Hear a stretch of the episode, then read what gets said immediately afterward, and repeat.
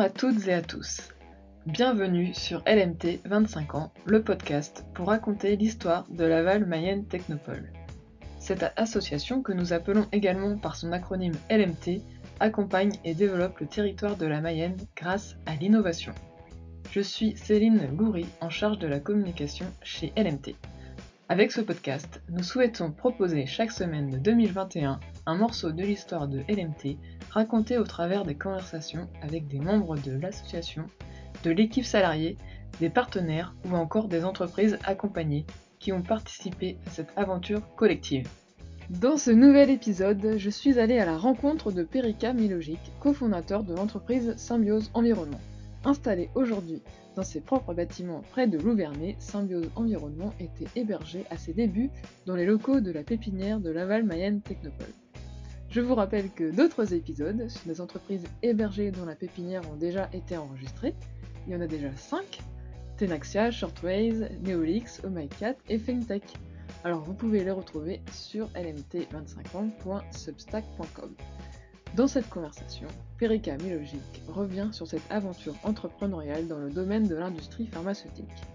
Il nous explique quelles sont les spécificités de ce marché, comment l'idée de créer son entreprise a germé, quel est le positionnement de l'entreprise, comment changer sa vision de choses qui paraissaient euh, insurmontables lors de la création de l'entreprise, quels sont les points sur lesquels il faut prêter attention dans la relation clientèle, découvrez les étapes de la création de Symbiose Environnement, et quelques surprises. Bonne écoute! Alors aujourd'hui c'est ma deuxième conversation dans une entreprise. Et je ne suis pas très loin des locaux de Laval Mayenne Technopole. Donc je suis dans les locaux de Symbiose Environnement avec Perika Milogic. Nous ne nous étions pas revus depuis ton départ des locaux de la Pépinière. Et là, c'est une belle occasion pour moi de venir visiter tes locaux et d'en apprendre plus sur l'entreprise. Et donc là, on va commencer par une euh, rapide présentation de qui tu es et euh, bah, tu vas pouvoir aussi nous présenter ce que propose euh, Symbiose Environnement.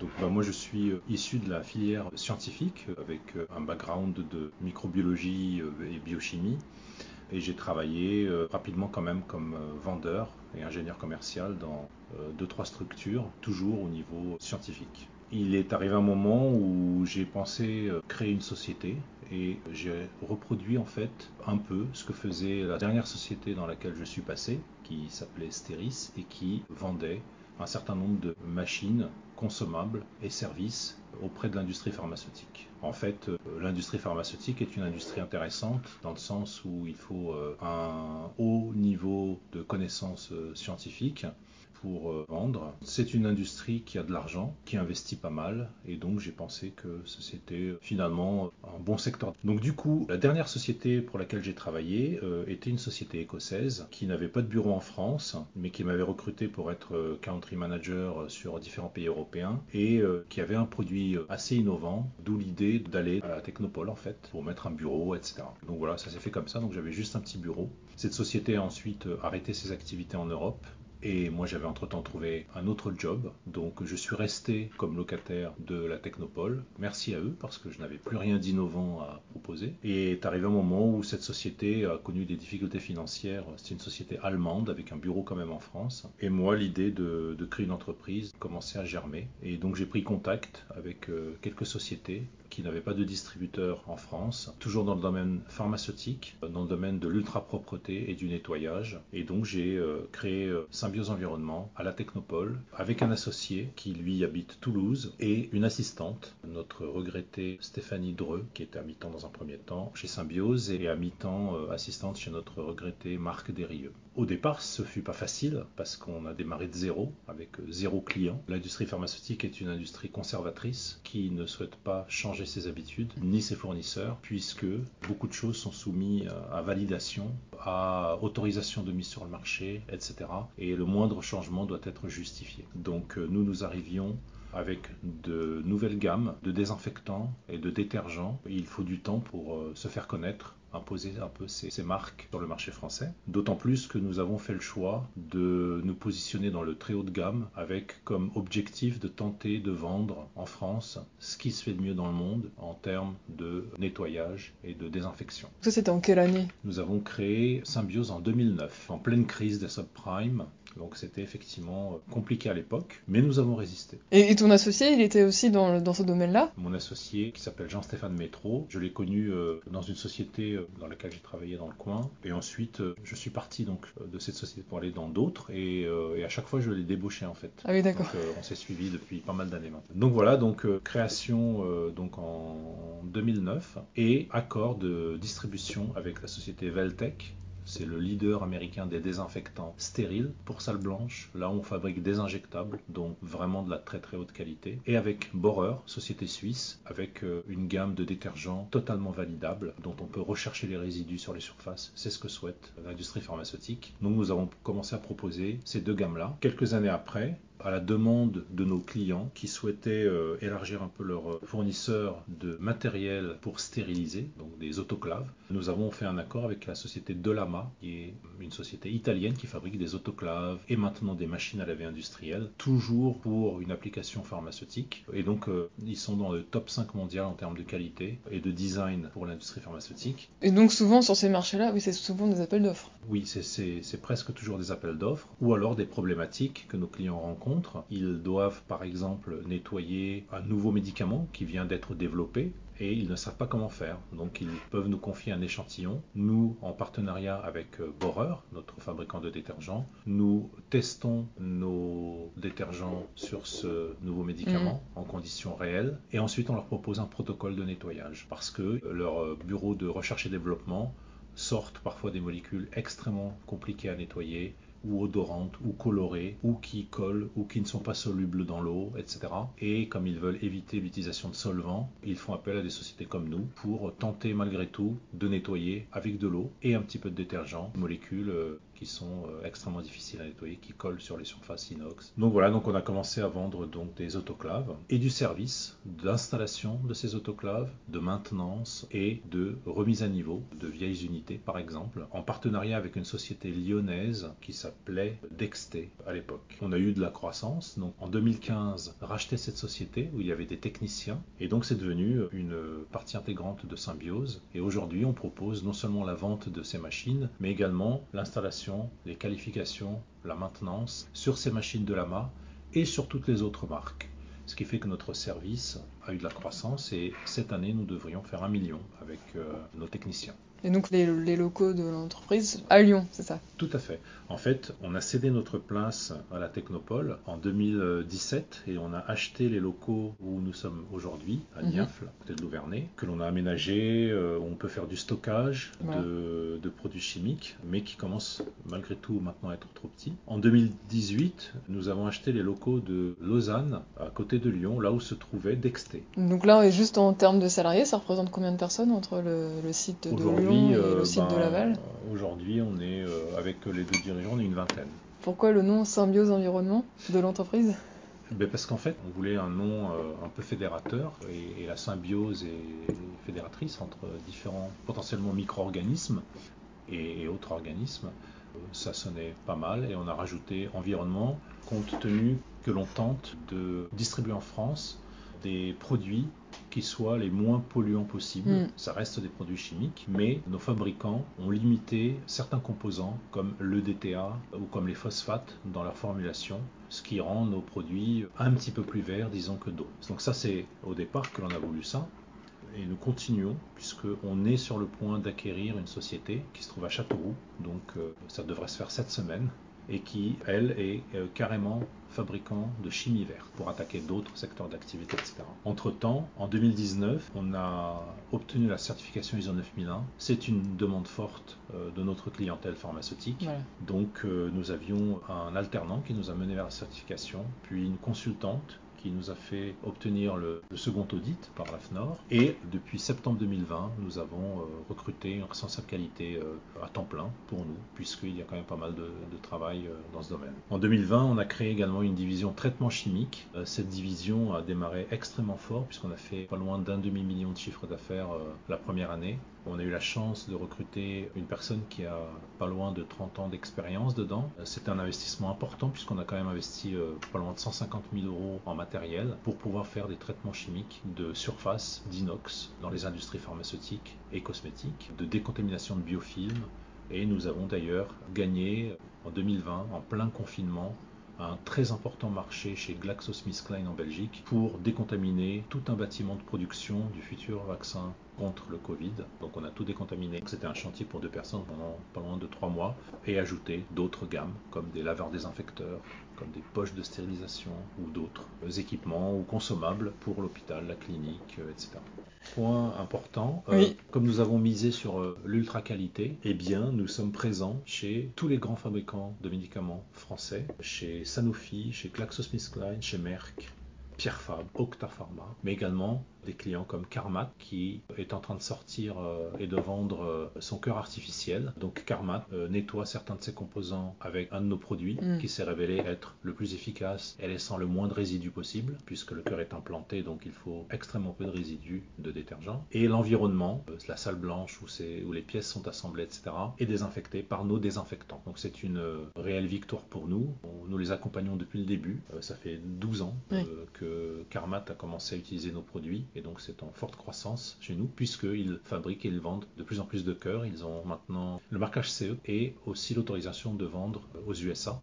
Salmos Environnement distribue les produits, Oui. mais après justement euh, pour les conditions d'utilisation, comment ça se passe? En fait, euh, nos, nos clients donc ont soit une problématique de nettoyage ou de désinfection ou une contamination ou un nouveau bâtiment. Et donc nous, nous jouons le rôle de distributeur effectivement, mais surtout d'experts dans nos domaines. Donc la désinfection en salle blanche, en industrie pharmaceutique, nous sommes spécialisés et notre fabricant est- l'est encore plus. Ils font des formations, ils font des présentations à l'association euh, Parental Drug Association. Et donc nous, nous allons voir nos clients, un peu moins en ce moment, mais on fait beaucoup de visio. Ils nous soumettent leurs problématiques et on cherche des solutions pour eux avec notre gamme de produits pour arriver à ce qu'ils euh, maîtrisent leur contamination. Ouais. Et pour la partie nettoyage, ils nous soumettent également leurs problématiques. Certains euh, n'arrivent pas à nettoyer tout simplement parce que c'est trop collant, parce que c'est trop épais, euh, trop coloré, etc. Ou utilisent des produits qui ne sont pas validables, dont leur fabricant n'est pas spécialisé en industrie Ouais. pharmaceutique et n'a pas analysé ni euh, développé de méthodes d'analyse pour rechercher les résidus de son propre produit, puisque la majorité de leurs clients ne leur demandent pas ça, et leurs clients pharmaceutiques leur demandent, ils ne veulent pas ou ne peuvent pas le faire. Donc les industries pharmaceutiques se tournent vers des sociétés dont les produits bénéficient déjà de méthodes d'analyse pour rechercher les résidus. Donc du coup, euh, nous, euh, pareil, on visite les installations, on regarde quelles sont les problématiques et on propose des solutions de nettoyage en fonction de leurs euh, contraintes, de leur process de production, etc. pour arriver à la fin à ce que leur équipement soit parfaitement nettoyé, que ce soit totalement reproductible et qu'il soit en dessous de leurs critères d'acceptation en termes de résidus de détergents. D'accord. Tu peux revenir sur euh, qu'est-ce qui a créé l'étincelle pour te lancer? En fait, l'étincelle de créer une entreprise, à moins que ce soit un objectif dans la vie ou des choses comme ça, peuvent venir euh, de l'environnement et de ce qui se passe dans la vie, euh, etc. Donc moi, l'étincelle, je travaillais pour une société, PMT, société allemande qui avait un bureau en France et où j'étais directeur Europe et je vendais euh, un peu ces gammes déjà. Et PMT a souhaité un peu arrêter euh, d'un côté et de l'autre côté euh, Borer m'a contacté pour me demander si je ne serais pas intéressé pour créer une société. C'est ce que nous avons décidé de faire finalement avec mon associé. Et nous avons même bénéficié d'une aide de Borer qui nous a fait un don à fond perdu de presque 200 000 euros pour nous aider à démarrer. Ils ne sont ni actionnaires ni rien. Ils ont cru en nous et ils nous ont fait un don. Ça, c'est une belle histoire. oui. Donc un don de 200 000 euros qui nous a permis finalement bah, de pouvoir euh, voyager, aller voir les clients, gagner des contrats, c'est très long, compte tenu que finalement un détergent, une fois qu'on a fabriqué, nettoyé et que l'on refabrique le lendemain, les résidus de ce détergent migrent dans la production. C'est pour ça qu'il faut savoir combien et les maîtriser. Mm. Mais finalement, ils font partie intégrante de la composition du médicament. Donc, c'est extrêmement critique. Tout ce que l'on fait aujourd'hui, c'est extrêmement critique. Si nous ne livrons pas notre client qui a validé notre produit, il arrête l'usine en attendant qu'on le livre. On ne peut pas se permettre de rupture puisque ça coûte toujours euh, beaucoup d'argent aux usines qui ne peuvent pas produire si elles n'ont pas nettoyé avec un produit validé. Et donc Borer euh, nous a dit qu'il cherchait quelqu'un donc, euh, et ils nous ont fait donc ce don, ce qui nous a permis bah, de démarrer, de pouvoir aller en clientèle puisque les, gagner les contrats, c'est très très long. Ça peut prendre des années parfois. Et donc maintenant, bah, vous avez bah, forcément, Borer fait partie quand même. Vous distribuez leurs produits, hein, c'est Oui, ça oui. et- donc Borer, ils sont très contents de nous avoir voilà. aidés au départ, puisque euh, on devrait cette année euh, atteindre euh, le million d'euros de- d'achat chez eux. Voilà, donc c'était un investissement euh, rentable.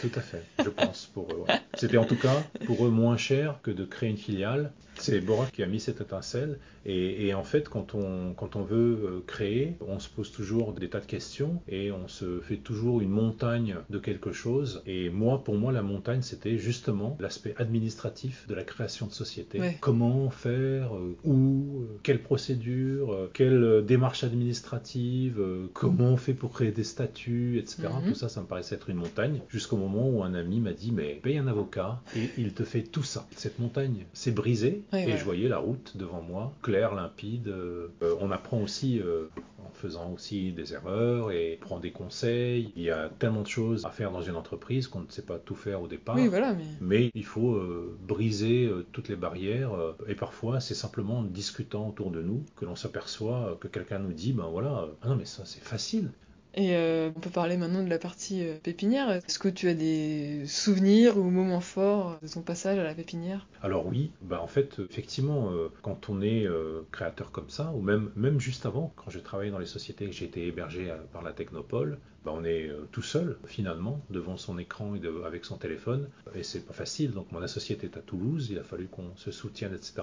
Et c'est vrai que le fait d'être à la Technopole, de pouvoir discuter avec des gens, de sympathiser, de parfois euh, parler de, de ses problèmes, euh, bah, c'était extrêmement important. Le fait de ne pas être tout seul, parce que là, quand même, la création, c'est un peu de la solitude, surtout au début. Il y a beaucoup d'échecs, beaucoup de, refus de rendez-vous, de refus d'achat, etc. Donc ça crée de la frustration. Et il faut pouvoir, ne serait-ce que rencontrer du monde, euh, en parler un petit peu, pour passer ses caps, en fait. Parce que on peut être tenté de baisser les bras, en fait Hmm. en se disant bah ça fait un an, j'ai fait un contrat en 2009 de 60 000 par chance. En 2010, le chiffre d'affaires n'était pas beaucoup plus important, il était à 150 000 simplement. Donc euh, quand on enlève euh, les achats de matières premières, euh, Oui, les frais de déplacement, etc., il est clair que pendant les trois premières années, c'est zéro salaire. Donc Faut il y faut pouvoir croire. tenir, faut y croire. Et effectivement, l'entourage de la pépinière, ça, ça aide, puisqu'on se dit, bon, ben voilà, il y a des gens qui m'écoutent un petit peu, qui peuvent me conseiller, etc.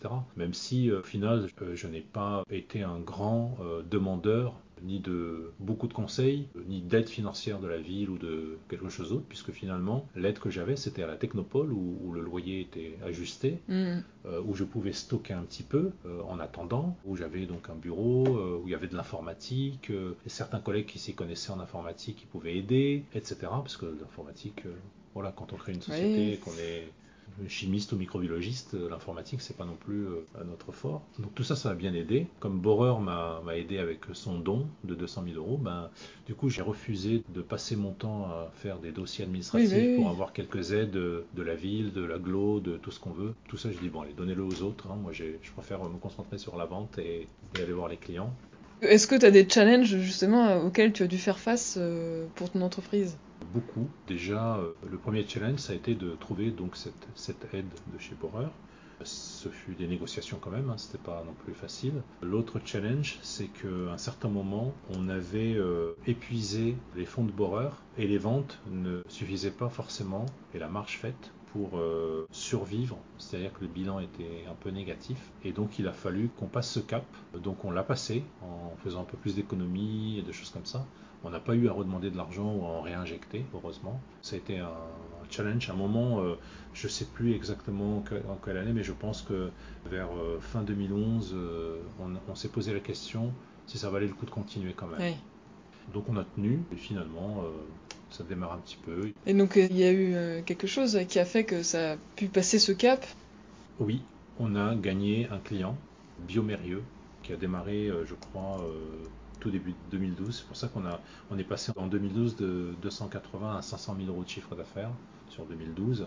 Et cette différence a fait qu'on a pu sauver et continuer. Donc c'est grâce à un client qui nous a acheté pour pas loin de 200 000 euros de produits et qui continue aujourd'hui. Comment tu te dis, bah oui, là, il faudrait recruter telle personne, ou là, j'ai ces idées-là je, réfléchis tout le temps en fait et j'essaie toujours d'avoir un coup d'avance comme aux échecs. Je suis un peu joueur d'échecs. Hein. D'accord. Bon, donc j'aime bien avoir euh, des coups d'avance au cas où euh, quelqu'un nous quitterait ou au cas où euh, on irait vers tel développement. Par exemple, quand il a fallu recruter un ingénieur commercial, moi j'avais déjà ma petite idée, donc il y a déjà 2-3 ans là, qu'on pourrait un jour être amené à aller vers l'hospitalier. Et c'est pour ça que j'ai opté pour recruter quelqu'un qui est issu du monde hospitalier. Hmm. Je me suis dit, si jamais, eh bien on a déjà la personne. Et par exemple, quand on a recruté euh, Aurélie pour la partie euh, qualité. Moi, je me suis dit, mais j'ai réfléchi quels sont nos développements futurs, de quoi on aurait besoin. Et donc, j'ai pensé au stockage, aux produits chimiques et tout. Et je me suis dit, la responsable qualité, il faut que ce soit une chimiste. Et donc, du coup, on a recruté une responsable qualité chimiste. Et donc, j'essaie de définir dans ma tête un profil. Et après, je vais le chercher sur LinkedIn. Hein. Je fais les, les, profils sur LinkedIn et je me connecte à ceux qui me semblent pas mal. Mais en tout cas, toi, tu as une vision, euh, tu sais où tu veux aller dans, avec ton entreprise. Tout à fait. Oui, bah, tout à fait. J'ai une vision. Euh, je voulais aller dans la production, donc euh, ça va démarrer bientôt, voire dans d'autres services, dans l'hospitalier, etc. Tout ça, ce sont des axes de développement et effectivement, je sais où je veux, je sais où je veux aller et ça me permet parfois d'anticiper effectivement les recrutements mm. pour aller dans ce sens. Si tu devais donner un conseil pour bien vendre, ce serait lequel? À mon avis, le conseil pour bien vendre, c'est de bien écouter l'acheteur, ou en tout cas la, personne que l'on a en face de soi à qui on souhaite vendre quelque chose, c'est vraiment de bien l'écouter et ensuite de lui mâcher le travail. Parce que tout le monde a une part de fainéantise et quand euh, l'acheteur est demandeur de documents, de renseignements, etc., c'est vraiment d'essayer d'imaginer comment lui faciliter la vie pour que lui, quand il pense à acheter des choses, qu'il ne se dise pas ah bah finalement ils vont m'envoyer des choses mais ça va me donner plus de travail, mm. mais plutôt eux j'aime bien acheter chez eux parce que tout est mâché, les docs sont envoyés. Par exemple, quand un client me demande est intéressé par quatre de mes produits. Un désinfectant alcool, un sporicide, un autre et un nettoyant par exemple, quatre de mes produits. Je peux tout à fait faire un mail et envoyer la doc technique, la fiche de sécurité, la fiche technique en bloc. Et donc moi j'ai fait le choix de ne pas faire comme ça, mais de lui envoyer quatre mails et un dédié à chaque produit pour que lui puisse faire son rangement et son classement informatique sans avoir à trier, puisqu'il n'a pas le temps, ça l'énerve, donc il faut mâcher le travail de nos clients. Plus on le fera, plus ils seront tentés de prendre chez nous, puisque ça leur donne moins de travail. Et l'autre conseil, c'est de prendre ses responsabilités, systématiquement, puisque la vie n'est pas parfaite, il y a toujours un problème de logistique, parfois un problème de qualité, une non-conformité quelconque, on a oublié, on s'est trompé de, on a mis le numéro de l'eau en tapant euh, une frappe à côté, quoi que ce soit. Il ne faut pas dire ah oui mais c'est la faute au transporteur, c'est la faute. Non, il faut toujours, quand le client appelle, il faut dire c'est de ma faute et je vais régler votre problème. Lui il veut quelqu'un de responsable qui va l'aider en face de lui. Il veut pas que ce gars-là rejette la faute sur le transporteur, le voisin ou qui que ce soit d'autre. Donc c'est ça, c'est lui mâcher son travail et accepter d'être responsable même si c'est pas de notre faute, hmm. devant lui, en fait. Et la dernière question, c'était de manière générale, euh, quel est l'état d'esprit à avoir euh, lorsque l'on entreprend? Il faut vouloir être indépendant, il faut vouloir décider par soi-même, et il faut accepter, non seulement quand on entreprend, mais même avant, de décider. Aujourd'hui, on est euh, quand même un petit peu dans un monde d'indécision où les choses prennent tellement de temps, où dans, dans, des entreprises, il faut 25 réunions pour décider d'acheter un ordinateur au dernier salarié arrivé, etc. Et moi, j'ai toujours prôné, dans les entreprises où je suis passé, même dans la mienne maintenant, que les gens prennent des initiatives, fassent des décisions, se trompent parfois, mais qu'il faut effectivement prendre des décisions. C'est tellement plus facile de se faire pardonner que d'obtenir une autorisation parfois qu'il faut, il faut se lancer. Donc il faut prendre des décisions. Et aussi, bien sûr, ne jamais lâcher en fait. Si on pense avoir une bonne idée, il faut aller au bout. Il faut accepter euh, d'aller au bout. Euh, ça demande quelques sacrifices, très certainement. Mais voilà, prendre des décisions, accepter de prendre des décisions, trancher et aller au bout. Merci Perika Milogic d'avoir partagé les débuts de Symbiose Environnement et d'avoir pris le temps de présenter les différentes étapes qui ont fait évoluer l'entreprise. Pour ma part, je ne connaissais pas le soutien de l'entreprise Borer, donc c'était la surprise lors de l'interview. Par ailleurs, comme le disait Perika, le marché de l'industrie pharmaceutique est un marché qui est sur un temps long, qu'il faut bien connaître pour pouvoir l'appréhender et répondre à ses besoins, notamment en termes de certification. C'est une belle entreprise en croissance et qui est reconnue dans le milieu en étant chez tous les principaux fabricants de médicaments français. Et je reviens sur ton expérience à la pépinière, car au-delà de l'entraide existante, Erika a créé des liens avec d'autres voisins entrepreneurs. En effet, lorsque Symbiose Environnement a déménagé, une autre entreprise de la pépinière, donc à tout sens, avait été hébergée chez Symbiose Environnement à Louvernay. Et oui, comme vous pouvez le constater, cette année-là, il y avait eu une vague de départ, tout à fait normale que les entreprises prennent leur envol pour se développer encore. De plus, pour l'aspect commercial, j'ai bien retenu le fait qu'il faut toujours être responsable, même si on ne l'est pas, et mâcher le travail auprès du client, qui ira toujours vers la solution de facilité. La semaine prochaine, je vais aussi rencontrer une personne qui a su détecter des besoins. Là, nous serons dans le domaine du numérique, car je vais discuter avec mon ancienne collègue Audrey Lecomte, qui a contribué au lancement de la filière numérique en Mayenne. À la semaine prochaine Et pour écouter les épisodes précédents, c'est possible sur toutes les plateformes de podcast habituelles, mais aussi sur la chaîne YouTube Innover et Réussir. Et si vous voulez recevoir l'épisode dans votre boîte email, inscrivez-vous sur lmt25ans.substack.com. A très bientôt sur les ondes de l'innovation mayonnaise.